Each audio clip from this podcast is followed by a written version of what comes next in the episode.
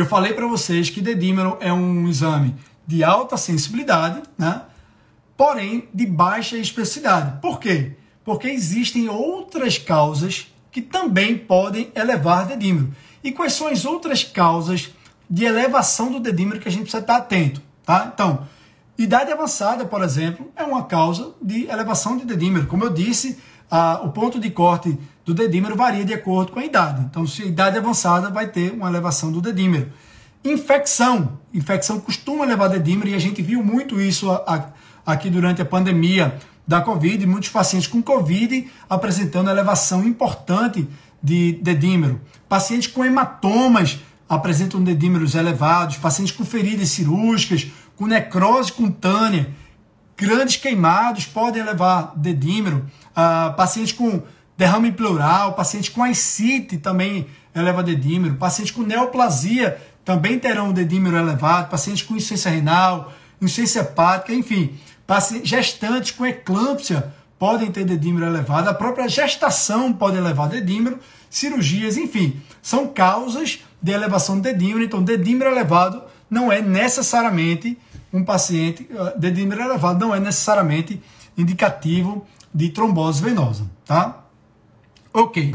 Então, é, eu, eu citei agora há pouco que um paciente que você classificou na, na probabilidade pré-teste como sendo de alta probabilidade, eu comentei que a gente já deveria ir direto para a angiotomografia.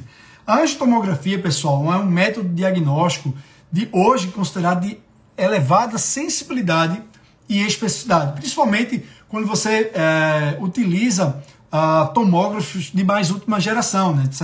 acima de 60, 64 canais em diante, tem uma sensibilidade e especificidade acima de 90%. Inclusive nos tomógrafos mais modernos, para identificar é, TEPs até de artérias subsegmentares, que nos tomógrafos mais anteriores, uh, mais antigos, acabava tendo uma sensibilidade mais limitada para esses TEPs subsegmentares. Tá?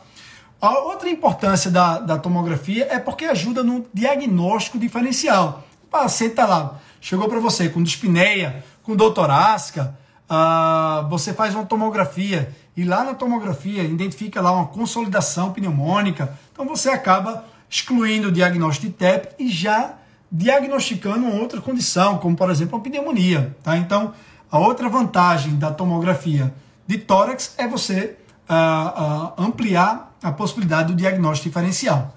Além disso, a tomografia, além de dar o diagnóstico de TEP, também tem uma importância, como a gente vai ver logo a seguir, na estratificação do risco do seu paciente.